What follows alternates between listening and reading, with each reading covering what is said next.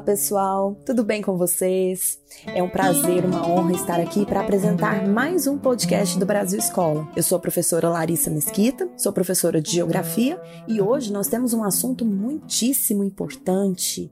Eu vou falar aqui com vocês, vou apresentar tudo o que você precisa saber sobre a Primavera Árabe. Antes de começarmos, já vou te fazer aquele convite. Se você ainda não segue o Brasil Escola na sua plataforma digital, faça isso. Assim você vai ficar por dentro de todos os assuntos tratados em formato podcast. Vamos lá?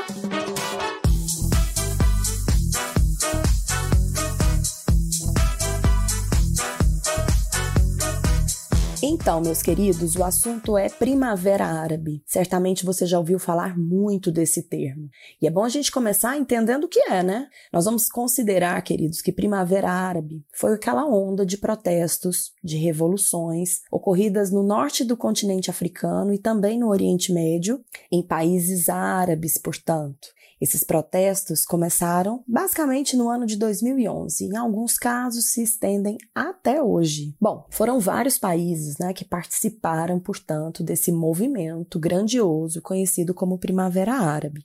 E nós sabemos que esses países árabes eles apresentam muitas diferenças, diferenças étnicas, diferente, diferenças sociais, diferenças políticas, enfim.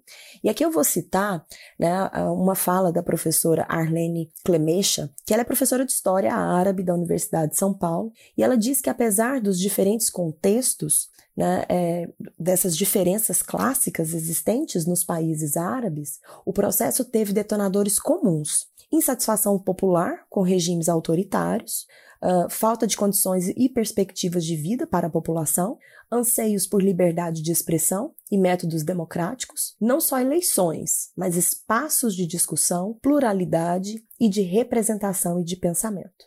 Portanto, mesmo ocorrendo em diferentes nações, a Primavera Árabe pode ser é, sintetizada dessa forma. Foi a luta de pessoas, das populações desses países, por mais direitos, por democracia. Bom, e como é que começou então esse movimento de Primavera Árabe? Começou na Tunísia, viu, moçada? Foi então o precursor dessa movimentação. No dia 17 de dezembro de 2010, um jovem vendedor ambulante que estava ali revoltado com anos de perseguição policial, o que, que ele fez? Jogou gasolina no corpo e ateou fogo diante da sede do governo da Tunísia, né, no centro do país.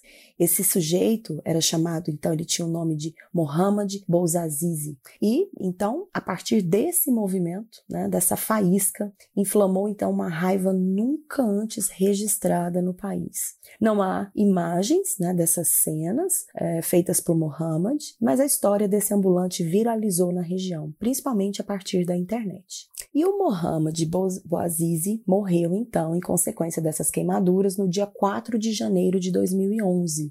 E a partir disso, então, iniciam-se os movimentos de protesto contra o então presidente da Tunísia, chamado de Ben Ali. Ele já estava há 23 anos no poder, né? E esses movimentos começam ali na capital e eles se propagam por todo o país. Em virtude dessa população super descontente com o regime ditatorial, que então o Ben Ali imprimia na Tunísia, né?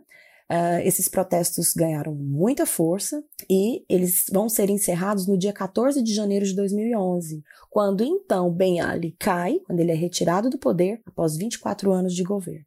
Dez dias depois do início dos protestos, o então presidente Ben Ali fugiu para a Arábia Saudita e morreu em 2019 numa situação de total indiferença. Quando esse protesto da Tunísia ganhou força, né, era chamada Revolução de Jasmim. Mas a partir do momento que esse, esse estilo de protesto, né, com os objetivos desse protesto, é, se espalham por outros países, é que nós vamos chamar esse movimento de Primavera Árabe essas manifestações pró-democracia, elas vão chegar ao Egito, à Líbia e até o Iêmen, né? E quando as, as revoltas se, se, propagaram ali pelas ruas do Egito, que foi o segundo país né, a aderir a essa movimentação, aí sim, chamou-se de Primavera Árabe. Lá no Egito, o segundo país, A luta da população era contra a longa ditadura do chamado Osni Mubarak. Os protestos se iniciaram em 25 de janeiro de 2011 e se encerraram no dia 11 de fevereiro. Depois dessa onda de protestos no Egito, Mubarak anunciou que não iria se candidatar novamente às eleições, dissolveu todas as frentes de estruturação do poder. Em junho de 2011, após as, as eleições, as primeiras eleições, né, Mohamed Morsi foi eleito presidente egípcio, porém também foi deposto no ano de 2013. O terceiro país que eu vou citar aqui com vocês foi a Líbia. É, sem dúvida, foi um dos países em que os protestos foram mais revoltosos, mais violentos. É, esses protestos ocorreram né, sob a influência das revoltas na Tunísia, no Egito, e o objetivo era acabar com a ditadura do Muammar Gaddafi e esse regime foi contra os manifestantes, né? O Gaddafi ele não se entregou assim facilmente e por isso essa é uma das revoluções mais sangrentas da Primavera Árabe. Tanto é que houve inclusive intervenção das forças militares da OTAN, a organização do Tratado do Atlântico Norte, né? comandadas ali principalmente pela União Europeia. O ditador líbio, o Muammar Gaddafi, foi morto após imensos, intensos combates né, com os rebeldes no dia 20 de outubro de 2011. Então se percebe que na Líbia esse movimento foi bem mais extenso do que na Tunísia e no Egito. Gente, a Primavera Árabe ocorreu também no Marrocos, tá? Só que lá com um pequeno diferencial, né? No, no Marrocos não houve a exigência, é, pelo menos no início, do fim do poder do, do rei Mohammed IV, mas sim o que as pessoas buscavam e procuraram através dos protestos pacíficos era uma diminuição dos seus poderes e atribuições. O rei marroquino, então, diante dos protestos, né, chegou a atender parte das exigências, diminuindo uma parcela do seu poderio e, inclusive, nomeando eleições diretas para o primeiro-ministro, coisa que não acontecia há décadas no país. Também no norte da África, a Argélia é outro país que participou, então, da Primavera Árabe. Uh, o presidente, também um ditador, Abdelaziz Bouteflika, uh, sofreu, então, os efeitos dessa manifestação e organizou a realização de novas eleições, né? Mas ali o negócio foi meio estranho, porque o próprio presidente se candidatou e venceu novamente, com uma eleição marcada por um grande número de abstenções.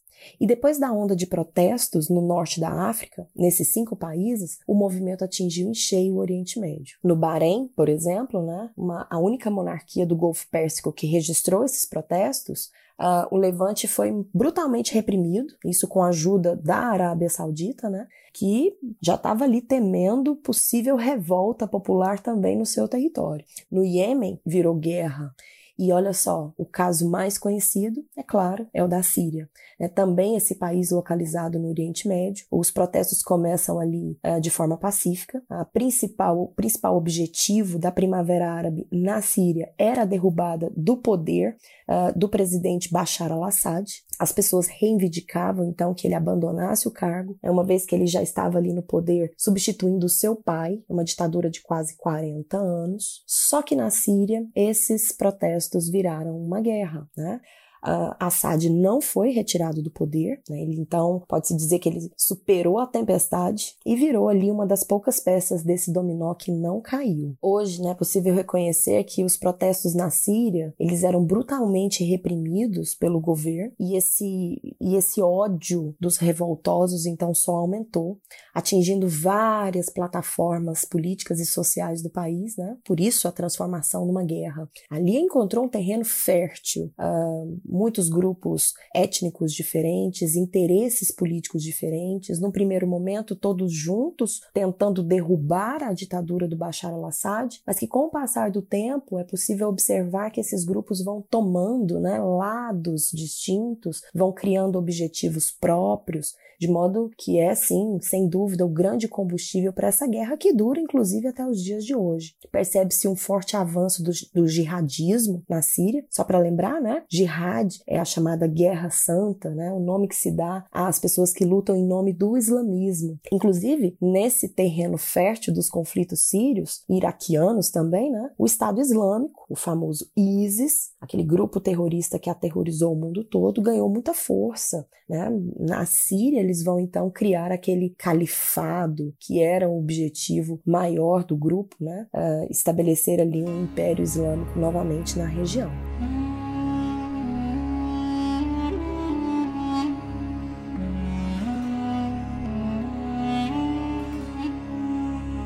Bom, sem dúvida a presença do Estado Islâmico, a interferência das grandes potências mundiais, né, transformaram então a Primavera Árabe na Síria numa guerra muito diferente uh, da proposta inicial do, dessa movimentação, desses protestos. Né? É bom lembrar que a violência que o Estado Islâmico propagava, especialmente nas redes sociais, né, é, juntamente com a sua habilidade para atrair milhares de combatentes da Europa e de outros países do mundo, gerou um pânico generalizado generalizado, não só na região da Síria, do Oriente Médio, mas também no, em todo o chamado Ocidente, né? E isso faz com que a Síria inicie então essa guerra em 2011, se estende até hoje. É claro que hoje ela muito mais controladamente, né? O país ainda vive um caos, mas claro, não se compara aos, aos elementos mais drásticos que nós pudemos ver por volta de 2014 e 2015. Sem dúvida, o mundo observou atônito os conflitos naquele país, a violência da guerra, o sofrimento das vítimas, a grande onda de refugiados que mexeu com estruturas políticas de diversas nações poderosas do Ocidente. Na Síria, nós podemos dizer que a Primavera Árabe atingiu seu ápice de horrores e provocou os mais altos níveis de destruição. É inclusive a partir da guerra na Síria que surgiu a expressão Inverno Árabe. Inverno Árabe é o nome que se dá a essa violência extrema, aos problemas econômicos, né, é, a instabilidade política, a calamidade social decorrente desses processos nesses países. Então, nós podemos dizer que após a Primavera Árabe, né, os protestos em si,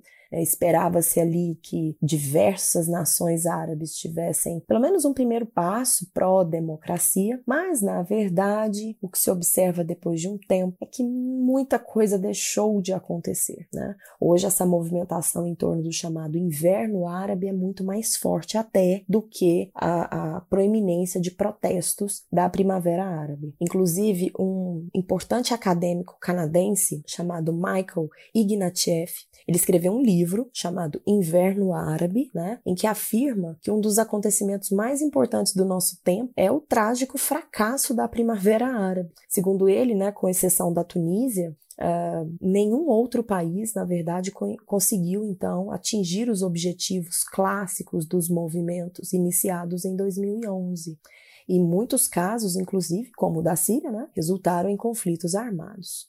Olha só, para a gente ter uma ideia do que restou da Primavera Árabe, das consequências dessa movimentação, nós podemos citar, por exemplo, no Egito, né? Houve ali uma breve, talvez emocionante experiência democrática, mas que acabou rapidamente com uma bruta repressão policial. Né? Em 2012, os egípcios escolheram nas urnas Mohamed Morsi, como eu já havia dito, é, como presidente, né? mas que, na verdade, uh, sofreu um golpe no, já no ano seguinte. Uh, Al-Sisi, que é então o presidente do Egito, segue no poder até hoje. Então, pode-se dizer, né, desde 2013 até hoje no poder, não abre espaço para novas eleições, é no mínimo tão autoritário como o Hosni Mubarak, que foi derrubado lá no Egito durante a Primavera Árabe. A Argélia viveu uma guerra civil, né? É, no Marrocos nós não vamos observar mudanças significativas de ordem política. Na Líbia, os revolucionários, depois de, de, de tomarem o poder, eles se dividiram em várias milícias. Hoje o país se encontra praticamente fragmentado. O Iêmen, que tam, é também um país do Oriente Médio, né? E, e manteve um conflito armado decorrente da Primavera Árabe, continua sendo o país mais pobre da Península Arábica. É, esse conflito de ordem civil ele existe até hoje, o país está em guerra. Então, de fato, nós podemos observar que, com exceção da Tunísia, as revoluções né, esperadas pela Primavera Árabe acabaram de maneira muito negativa. Bom, no ano de 2018, uma nova onda de protestos, basicamente com os mesmos pedidos, com os mesmos objetivos, com as mesmas aspirações, começaram a borbulhar ali novamente no mundo árabe. Os protestos foram vistos no Sudão, novamente na Argélia, no Iraque e no Líbano. E isso mexeu ali com as expectativas, né, principalmente dos historiadores e cientistas políticos do mundo, que aguardavam então uma nova primavera árabe. Bom, esses conflitos iniciados em 2018, em momentos diferentes nesses países, eles não foram tão significativos nem tão grandiosos como os da Primavera Árabe de 2011, mas não deixam de ser importantes, né? E por isso foram amplamente divulgados pela mídia internacional, porque é uma forma de mostrar que, que a juventude ainda resiste, né? E essa juventude ainda está disposta a lutar por mais direitos, por mais liberdade política.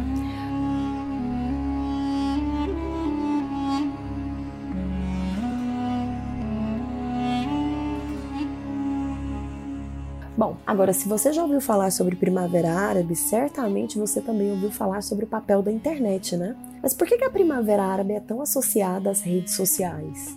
Bem, gente, isso ocorre porque esses protestos, especialmente os primeiros, contaram com uma liberdade das vias da internet para serem organizados, para serem divulgados. Lembre-se que nós estamos falando de protestos grandiosos ocorridos em países ditatoriais, ou seja, onde a liberdade de expressão é apenas um sonho distante. Então, sim, é possível associar a internet à organização dos movimentos na Primavera Árabe. Foi o veículo, então, utilizado pelos revoltosos, pelos manifestantes, né, para poderem se organizar. Bom, e já concluindo aqui, meus queridos, nós não vamos aqui afirmar, né, que esse movimento grandioso, historicamente conhecido, que foi a Primavera Árabe, é, tenha sido aí de todo fracassado. Claro que não, né? Lógico também que os objetivos iniciais, os objetivos buscados pelos manifestantes, né, de implementação de democracias plenas e fortes, não obtiveram êxito, mas a semente de grandes mudanças foi plantada. Em alguns lugares ela chegou a germinar. Agora, resta saber se o povo árabe, tão imerso em diferenças históricas, né, vão continuar semeando seus desejos de mudança e se eles darão frutos.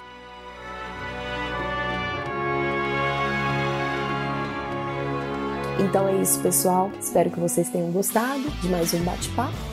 E antes de concluir totalmente, quero te fazer aqui outros convites. Siga o Brasil Escola nas redes sociais e acompanhe também o nosso canal no YouTube. Tenho certeza que você vai encontrar muito conteúdo para auxiliar nos seus estudos. Beijo, gente. Até mais.